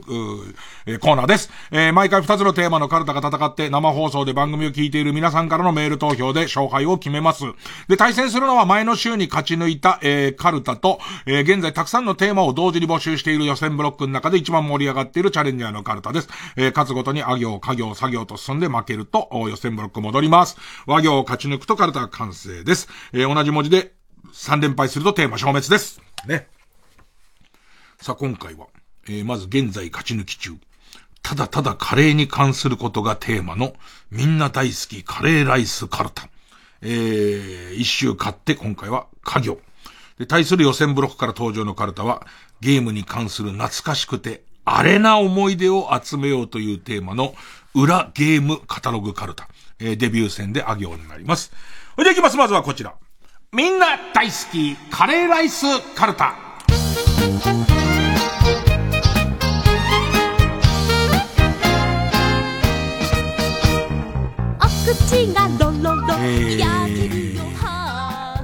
ー、ペンネーム逆ネジしめぞうか。隠し味を聞いてもみんなの笑顔こそおばあちゃんのスパイスだよ。と毎回はぐらかせるはぐらかされる老舗のカレー店が、麻薬取締法違反で、家宅捜索を受けました。いやー、あのカレー癖なんだよなーなんつって、隠し味聞いてもばあちゃん全然教えてくんねえんだよ。なんだろうな。えー、ええー、だって。うん。えー、ペンネーム、鈴虫食べたか、楽屋に置いてあるオーベルジーヌのカレーを全部持って帰りそうなタレント第1位。のろかよ。のろかよ面白いんだよなのろかよ、のろかよさんの、俺テレ東で仕事した時かな。楽屋に、ディレクターさんが、えー、のろかよの夫です、つって。ポカポカも見てますし、ラジオもたまに聞いてますって言われて。綺麗な子だよね、奥さん。綺麗な奥さん。お持ちで。ね、えー、ペンネーム、キトさん。みんな大好きカレーライスカルパ。か、カレーは、カレーなる一族のカレーパン以外、食べたことがありません。あれが最初で最後のカレーなんだ。あったね最近、病、その病院選挙みたいなのカレー、パンもあんの？なんか。一時期もうやたらパン作る、なんだかんだ言ってパン作ってたもんね。うん。あ、あれは日テレか。あ、そうなんだ。あ、日テレでィスんじゃなかったなここだったらもういいわ嫌われてもっていう感じしてたけど。えー、ペンネーム老婆の肛門か、回転寿司で人様のハンバーグ軍艦に勝手にカレーをかけた様子を SNS に上げたら、あの後お客様から絶賛の声を頂戴しまして新メニューに取り入れさせていただきました。本当にありがとうございました。ただ被害届は出します。メールが。絶対ダメだよね、あんなんね。あいつ、もう、く、なんかさ、ああいうことした人がこうなりましたよっていうことはやっぱり必要だと思うけどね。いや、なんかね、あのお店に対する威力業務妨害だけじゃ俺ないと思うよ。なんか自分の中で、回転寿司をなんか安心して食べられない感じみたいことは、全回転寿司チェーンから、えっ、ー、と、怒られるべきだと思うんだよ。2兆とか取られればいいって、俺は思うけどね。えー、ペンネーム。ポルノギャラクシーか。カレーなんてもんはな、スパイスやらがたくさん入って、ちょっとやそっとでダメになるもんじゃねえんだと豪語していた父が、あんなことになるだなんて。なんかわかるよね。昔すげえあってね、カレーは腐らない伝説みたいのがあるんだけど、全然なんだよね、別にね。それすげえ猛烈お腹痛くなっちゃうみたいなね。うん。ペンネーム2番煎じヌードルか、海上自衛隊が曜日感覚を忘れないように、毎週金曜日に必ずカレーを食べるという風習に習って、自宅警備員の僕も、毎週金曜日は黒ギャルナンパものの AV で抜くようにしています。その日以外は絶対。金曜日は必ずだから。だそれ抜いてる時に、ああ、金曜かって思うっていう。ちょっと待ってよ、おととい黒ギャルナンパもので抜いてるから、あ、月曜かっていう考え方で。ペンネームベニーモ。か、カレーのルーとかけまして、生卵と溶きます。その心は、どちらもとってもうまいでしょう。ねずっちです。んだ、ねずっちやねん。絶対ねずっちじゃないんだよ。ねずっちを落とし入れるんじゃねえよ。どうしてねずっち騙せると思ったかな襟を、襟を直したら全員ねずっちなわけじゃねえんだ。どちらもうまいでしょうじゃねえ。グリーンウィング。か、隠し味？もうそうだよ。よくわかったな。確かにこのカレーには、オーベルジーヌのカレーが8割入ってる。オーベルジーヌのカレーだよ、それはもう。えー、ペンネーム、虹色ろうそく、か。仮想通貨が暴落すると、大好きなカレーも、泥みてえな味になる。なるわな。なるわ。ペンネーム、インドカレー。歌唱力があまりに高いので、玉木浩二がカレーの作り方を歌っているだけなのに泣ける泣ける。なんか紅白もさ、なんか段違いにうまかったね。そんな感じなんだっていうぐらい。えー、ペンネーム伊勢原のくまま。き、昨日もカレーだったじゃねえかよ。ふざけんなよ、ババア黙って食べなさい。本当はうちの子でもないんだし。ええ絶対えってなるよね。で、その後、泥みたいな味になる。あれ。全く無味の、無味の泥の味になるよね。ペンネーム、人六さんの宴。キラ亭に打ち入る前の赤穂浪士たちにカレーを振る舞ったという自称超老舗カレー屋の親父が、アニメを違法アップロードした容疑で逮捕されました。全然前半と後半関係ねえじゃねえか。ペンネームマイペース。き、生娘を毎年生贄として差し出すのじゃ。それが難しければ、無印のバターチキンカレーでもよい。じゃあ、無印のバターチキンカレーの方がね、泣く人がすごい少ないですからね。えー、ペンネームマイペース、き、貴婦人が、スタミナ太郎で、ジーヤにカレーを取りに行かせている。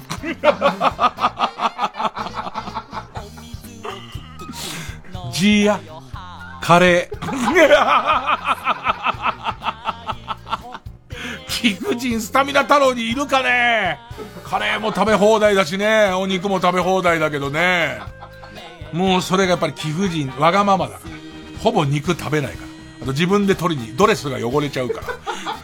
もう本当にね、G、カレー。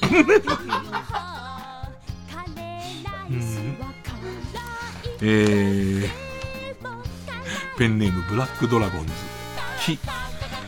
君は一郎でも何でもないんだから、毎日カレー食べてても、ただのカレー大好きおじさんでしかないよ。ペンネームソフィーと双子の姉妹。き、木村カエラのカレーの隠し味はどうせチョコ。どうせチョコ。うーん。ソフィーと双子の姉妹。き、キングギドラの三つの首に、カレールーを、それぞれ、ジャワカレー、バーモントカレー、コクマロ、と食べさせたら、胃の中でちょうど美味しいカレールーが出来上がりました。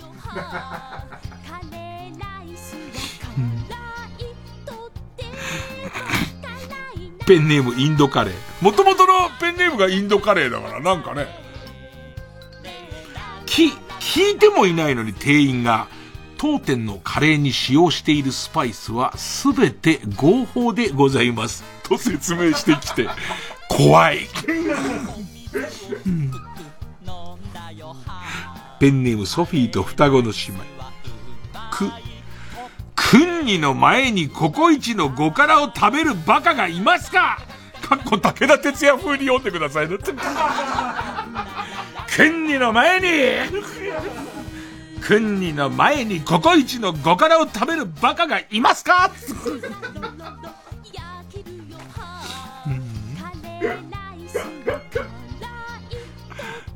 ペンネームインドカレー。熊田陽子は当初、これでカレーをかき混ぜると美味しくなる装置、と説明していたそうです。ブルーンって言ってね、知らねえけど、どんな機械なのか知んねえけど、あれをカレーの中にスイッチ入れて入れるとなんかゆっくり対流して、ガッチガチにかき混ぜなくてもっていう、うーん。えー、ペンネーム。主食、主食は砂。おやつは岩。け、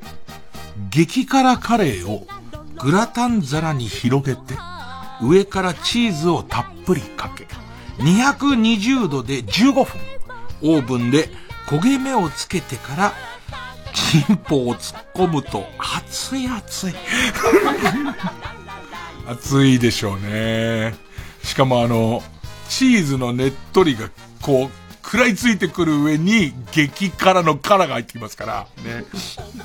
え、料理ではないよね。なんか料理を教わってるクックパッドには載せないやつだよね、これね。料理を教わってると思って聞いちゃったけど。ペンネーム、エースコイン食べのすけ、こ。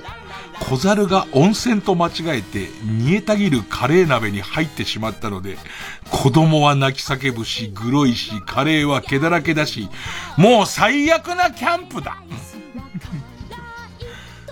くすんだね、グツグツ煮えてる時に、なんか猿が温泉だと思って、ドッボーンつって、でいて、なんつうのこうさ、あの、返しっていうかさ、ね、ズンっていう寸胴じゃなくてさ、なんかこうちょっと女体的なくびれがあったりとかするからさ、うまく這い上がれないんだろうね。ギャーってなってるところに子供が呆然として立っちゃって、地獄絵図だよね。お父さんも、カレーは毛だらけだしじゃないよね。ペンネームベニヤうんこ。こう。古民家カフェのカレーなのにポケモンカレーみてえな味してんな。まあ、古民家カフェのカレー、薬膳みたいな味しそうだよね。薬膳カレーの感じしそうだよね。だ俺はポケモンカレーのがいいかな。ね。えー、えー、ペンネームランニング大好き。こ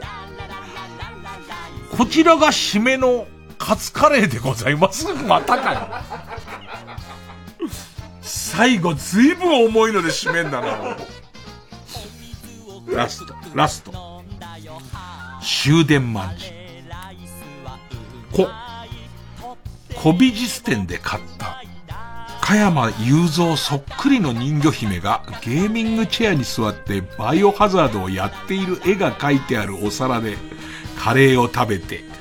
午後2時、自首をしに交番に行きました。何この文章。どういう感じでさ、夜中の2時半に思い浮かべればいい。カレー途中ちょっと出てきたけど、古美術店で買った、加山雄三そっくりの人魚姫が、ゲーミングチェアに座って、バイオハザードをやっている絵が描いてあるお皿でカレーを食べて、午後2時、自首をしに交番に行った何の罪？何の罪のやつ？この加山雄三のやつは古美術で買ってっからね。別に罪はないし、カレーを食べることも罪じゃないからね。全部食べ終わってから、しようって思ったんだろうね。ということでね、もう暴れ放題ですね、カレーのカルタね。えー、対するはデビュー戦あ行です。こちら、裏ゲームカタログカルタ今日は土曜日だ大集合ファミコン戦士がみんな集うえー、そうですねペンネームそろそろ旧姓中山あれは小学校中学年のことだったと思いますえー、2歳の頃からの友達の山本くんに電話をかけ、家で遊ばないと誘ったら用事あるからと断られました。私が分かったバイバイと返した後、なんとなく3秒ほど黙っていたら、電話が切れたと勘違いしたのでしょう。とにかくおとなしい山本くんが、プレステ持ってねえ、お前なんかに用はねえよ。という独り言が。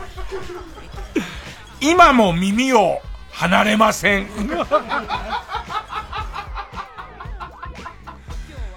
今もあんのか、なんかさ、今は少子化の上に裕福なイメージがしちゃうからさ、なんか全然自分たちの頃と切り離しちゃうけどさ、ファミコンあんなに流行ってても、ゲーム機の持ってる子ってクラスの多分3分の1とかだったから、なんかゲーム機目当てに友達来てんなーみたいな。俺割とその、まあ俺はゲーム機っていうよりもその前の世代だけど、絶対そういう経験って今もあんのかね？なんか一人一台ずつスイッチ持ってる感が絶対出ちゃってるけど、えー、いや、俺もなんかこう自分の、まあ、テレビゲームはもうちょっと後なんだけど、自分の面白いゲームみたいのをやりたくて来てる感じの、なんか4人しかできないゲームで、なんだかんだで俺も含めて5人集まっちゃって、なんか俺の方から、あ、俺はいつでもできるから、みたいな。それで、こう、俺入ってねえ、みたいな。えー、ペンネームたまず。あ、赤い水玉模様の敵にわざとピクミンを食わせてゲラゲラ笑って遊んでいた彼は、東大を出て大企業に入ったそうです。なんかこう、ゲームのプレイの仕方引くやつっていたよね。高らかに笑いながら、なんかこう、残酷なことをするやつの。えー、ネーム、体脂肪8%、体脂肪率8%。あ、あまりに面白かったのか、吉田の弟が失禁しながらスマブラをやっていた。はぁはぁだって。すげえ面白かったんだろうなペンネーム、私は再生紙でできてます。あ、あのさ、もしもだよ、もしもね、もしも借りてる冒険の書のデータを、俺が消しちゃったって言ったらどうする？え？殺す。はは殺すな。それは殺す。じゃあね。やったな。やったな、おい。ペンネームヘトリママ。あ、赤羽駅のゲーセンにダンスダンスレボリューション対決をして、勝つとハグしてくれる巨乳女子高生がいるらしい。という噂が広がり。東京都北区付近のゲームソフト店すべてからダンスダンスレボリューションが消えました。何でも売れたからね。えー、ペンネーム北あかりの目覚め。あ、アルミホイルを頭に巻き、思考した際に脳が発する微弱な電波が外に出ていかないようにこの帽子で防いでいるのだと言っていた室井くんのお兄さんは桃鉄が超強かった そう、なんか、友達のお兄さんとかがなんか加わることもあった気がする。なんかその、あと知らないやつとかもいたな。なんかその、まあ、テレビゲームに限らず友達ん家行って遊んでたら、なんか塾の友達みたいなやつがいて、未だにあいつ誰かよくわかんねえなみたいなやつとか出てくるね。えー、ペンネーム豆腐小僧。あ、兄がバイオハザード2をプレイしているのを二段ベッドの上から見て応援することを強要されていました。まあ、兄ちゃんにレベル上げしろとか、まああるんでしょうな。えー、えー、ペンネーム終電万事。あ、あー、明日もう学校行かねえわと言いながら深夜までオンラインのボンバーマンをやっていたけど、実際に行かなかったのは僕だけとは。今っぽい。俺からしてもオンライン今っぽいね。えー、ペンネーム。私は再生紙でできています。い、いい加減にしろ朝から晩までお前がクラッシュバンディクークラッシュバンディクーって歌ってるせいで、家族全員おかしくなりそうだ 好きなんだろうね、ずっと。クラッシュバンディクーってずーっと言ってんだろう。あーってもう周りから。ずっと我慢してたんだろうね、楽しそうでやってっから。うーん。ペンネーム。ペンネームブラックドラゴンズ。一時期仕事をしていない時があった親友のお父さん。モンスターファームでどの CD を入れたらどんなモンスターが生まれるかを事細かに書いたノートを見せてもらったけど、小学生ながら仕事をした方がいいと思っていました。子供は意外に分かっちゃうからね。なんかさ、クラスではおとなしいのにさ、これゲーム一緒にやっててキャッキャ騒いでるじゃん。騒いでて、隣の部屋のおじいちゃんとかに怒られたりとかした時に、そのおじいちゃんに対する当たりのすごい強いやついなかった。死ねよとか言っちゃうんだよね。いやいや、それは予想よ、みたいな。なんで、ああいう、な、いろいろ思い出すなペンネーム大自然守る。い、一刻も早くドラクエをクリアしたいので、オナニーはさっと済ませ、速やかにレベル上げに戻る。なんだろうね、あの作業感、作業感オナニーね。ペンネームソフィーと双子の姉妹。家に帰ったらドラクエのレベル上げを一日中してろと頼んでいるおばあちゃんに自我が目覚めたようで勝手にストーリーを進めていた。うーん。ペンネームかき上げ団団員、い、いつもゲームキューブのコントローラーの振動を利用してオナニーばかりしていたのですが、思えばゲームキューブで何のソフトをプレイした、していたのかという記憶が一切残っていない。64にさ、専用のブルブルするやつついてさ、それが結構強かったんだよ。コントローラーの後ろに、コントローラーに内蔵しなくて後ろにがっちりはめる。で、しかもブルブル用の機械だから結構なブルブルなんだよね。あれはすごい股間に当てた。何の、何のゲームだったか全然覚えてない。全然何のゲームでやったか覚えてない。ペンネームボブザップ。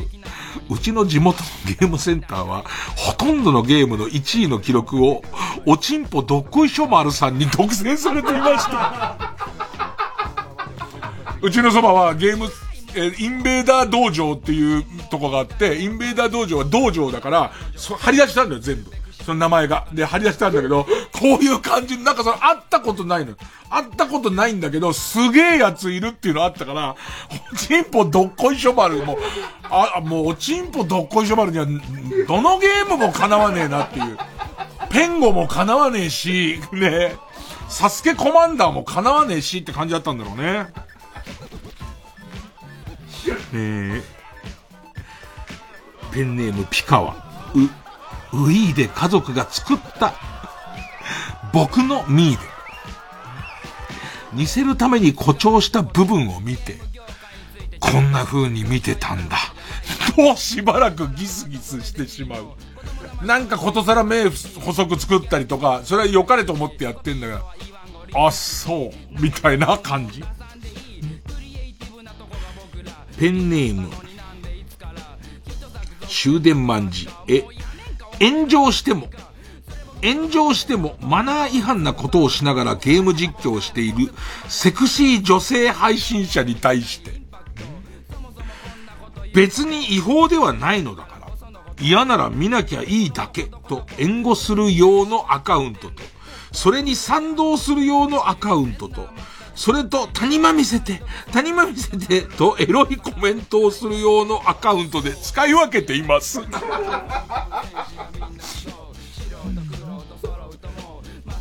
ペンネームドラゴンシールドプラス3へ、FF9、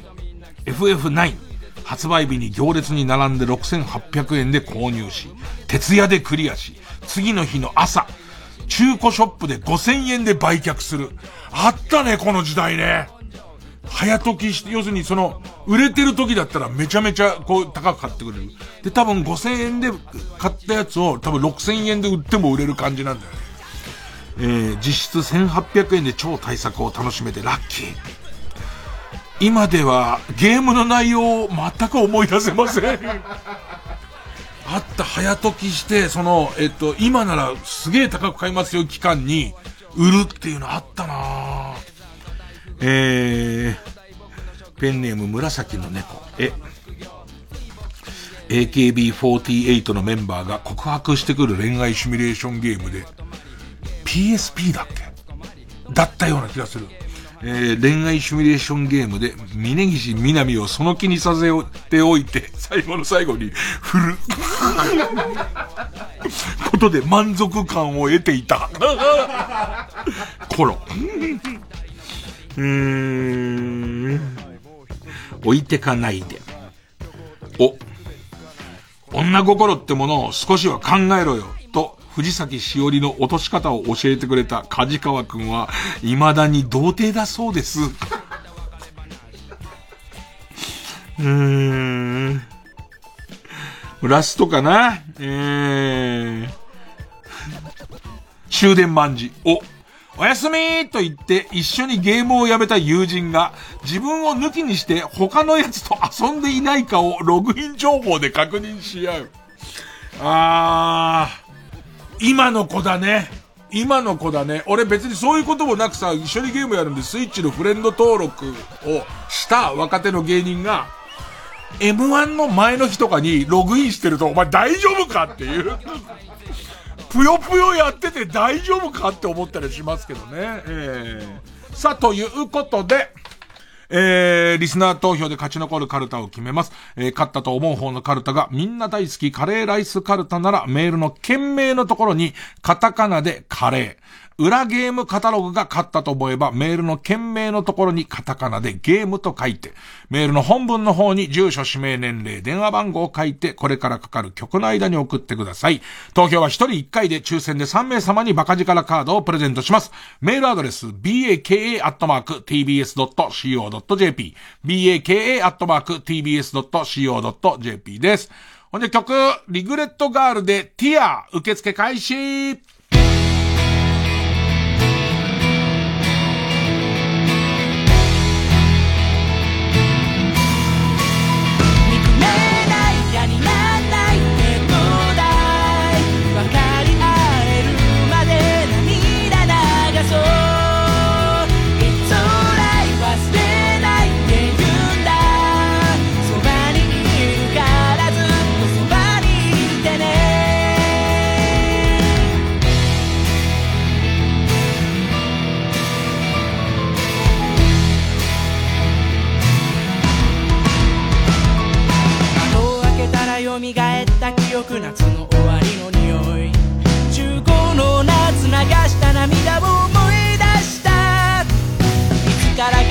か懐かしくて涙を流すようになってた。なんだか大人になるのも悪く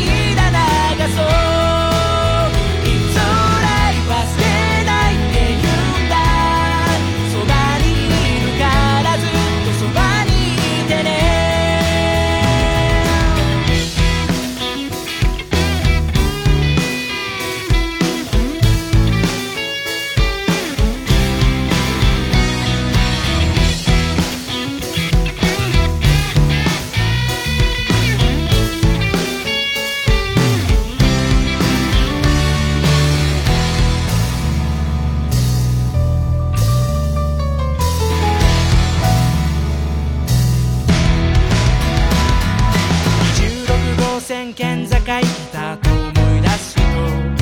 森や山はたくましく茂っていたいつの間にかあいつの年を越えてたもう会えないけど居酒屋で流した涙を思い出した自信を持つこと傲慢になること間違えたりしないで。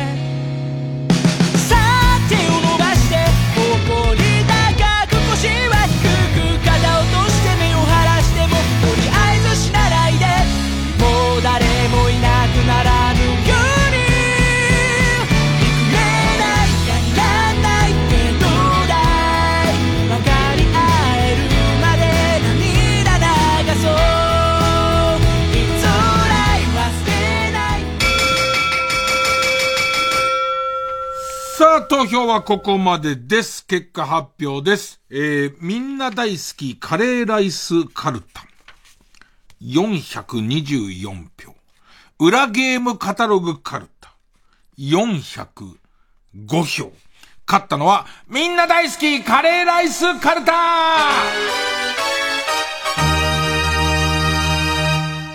えー、ということで、えー、勝ったみんな大好きカレーライスカルタは作業です。えー、負けた裏ゲームカタログカルタは予選ブロックに戻り引き続き、あ行の募集になります。ただ、これ系のカルタは今日聞いたことで思い出すからね。俺も相当今日思い出したね。えー、ということで、えー、と、さらにここにですね、えー、みんな大好きカレーライスカラカルタにチャレンジしてくるのはこちらです。令和版、江口あゆみカルタ。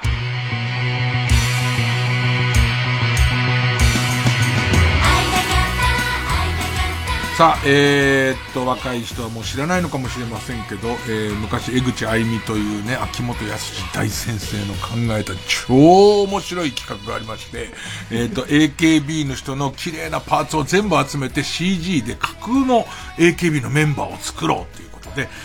もちろん秋元先生の歴史からはなかったことになってますけれども、いやいやいや、時代が早かっただけですよ、先生。令和にやりましょうということで、えっと、皆さんのこう、そのパーツを、ね、いっぱいパーツを募集するということなんですが、えー、例題です。あ行です。えー、ペンネーム21輪車。悪友のヘッドホンの付け方。も う目とかじゃないんだ。目とか口とかじゃないですからね。ペンネームチェリマツ。アジャコングのフェイスペイントっていう。えー、えー、ペネム虹色ろうそく。え、江口のり子の態度っていうこれ、これ、これ全部こうやって合わせていくと、最高の AKB のメンバーが出来上がりますから、えー、どんどん待ってますよ。えー、次回の対戦カード、みんな大好きカレーライスカルタは作業に突入です。えー、そして対戦相手がデビュー戦です。令和版江口あゆみカルタ、あ行です。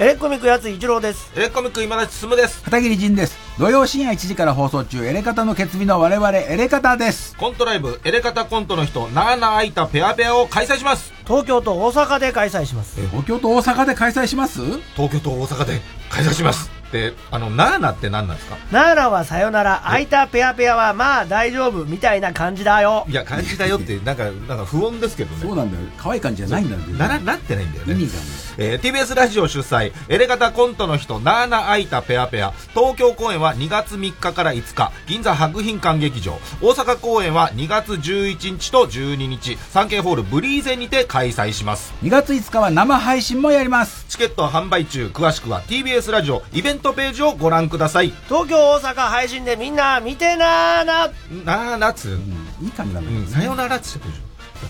買ってくださいね。お願いします。最後なんで。最後。ここで小学生の「レッツゴー」をお聴きください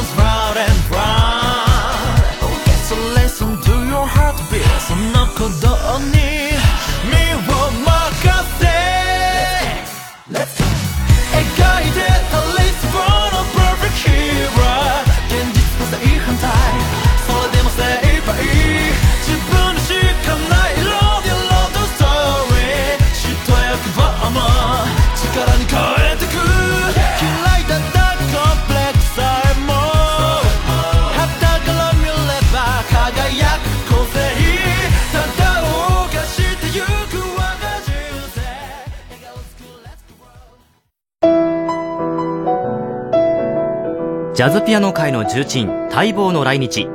TBS ラジオ公演、ブラッドメルドー・イン・ジャパン2023。2月3日はピアノソロ。5日6日はウィズ・オーケストラ。東京オペラシティコンサートホールで開催。ウィズ・オーケストラのプログラム詳細は公式ページをご確認ください。詳しくはサンライズプロモーション東京0570-003337 0570-003337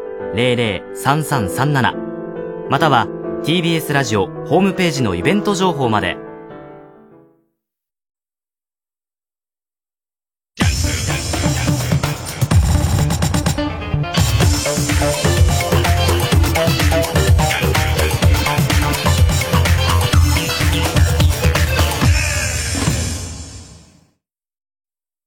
TBS ラジオ公演木下グループプレゼンツ新作歌舞伎ファイナルファンタジー10名作ゲームファイナルファンタジー10が歌舞伎化。記念すべき初上演の出演者は尾上菊之助中村獅童尾上松也そして中村金之助坂東彌十郎中村歌六など豪華歌舞伎俳優が大集結。日本が生み出す究極のファンタジーがここに開幕。3月4日土曜日から IHI ステージアラウンド東京にて上演。ただいまチケット好評販売中。詳細は TBS チケット FF10 歌舞伎で検索。劇場で待ってるっす。FM954 ラジオ毎週金曜夜12時からのマイナビラフターナイトでは今注目の若手芸人を紹介しています。ピカチュウの目覚まし時計がチリリリリリリリリリリなん芸人とリスナーこそ東大に行けマイナビラフターナイトは毎週金曜夜12時から TBS ラジオジャンクこの時間は小学館マルハニチロ他各社の提供でお送りしました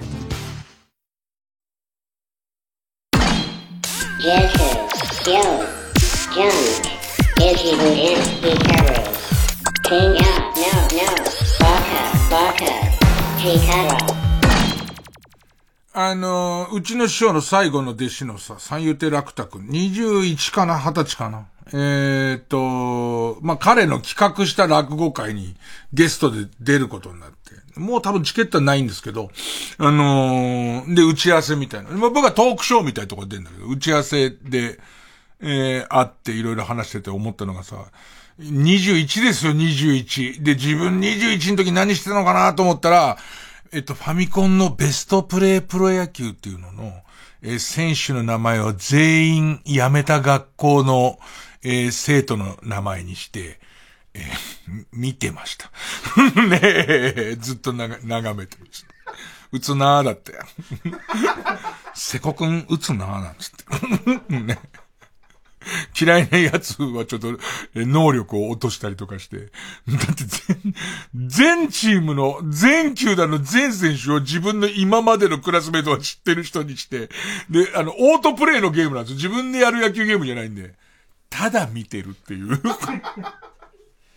それに比べたら楽太くんすごいね。自分で落語会をプロデュースしたりとか、そんなことやってんだからね。まあ、あとはそうですね。えっ、と、自分のもうテレビの神回、これボケたりとかじゃなくて、あ、こういう番組あって、こういう番組でこういう回があって、それすごいこう覚えてますみたいなやつを、まあそれコーナー化なるかどうかわかんないんですけど、なんかこう記憶の扉が開いたら、えー、まあこの後、まあ5時とかなるかね。えー、まあ開けたら、えっ、と、えー、フォームができてると思いますんで、そこのとこ書いてほしいですね。あと、意外なとこでは、あの、ベストバイの、あの、投稿フォームはまだ活かしてあって、いろいろ皆さんが、本当に最近買ってベストバイだなと思ったものとかを、まあ、スタッフとかでもうちょっとずつ試していこうと。で、これいつやるかわかんないけど、半期に一回やるのか、週、年末にやるのかわかんないけれども、それで、こう、あのー一気放出することもできるんで、ベストバイ、あの、食べ物だけじゃなくて、これ見てよかったよとか、えっ、と、これを買ってよかったよみたいな。えー今んとこもう、ルンバと、えー、ハリーポッター、完璧です。もう何の問題もないです。ね、えーもう素晴らしいって今ベストバイに入ってますけども、ね。もうちょっと冷静になってからね。冷静になってからまた皆さんにお知らせしたいと思いますんで。あー、ほんとね、えー日々どんなことがあってもですね、ここで喋らせてもらうと、なんとか来週まで生きられますんで。どうも今日ありがとうございました。なんだよ、この終わり方よ。終わり方が変なんだよ。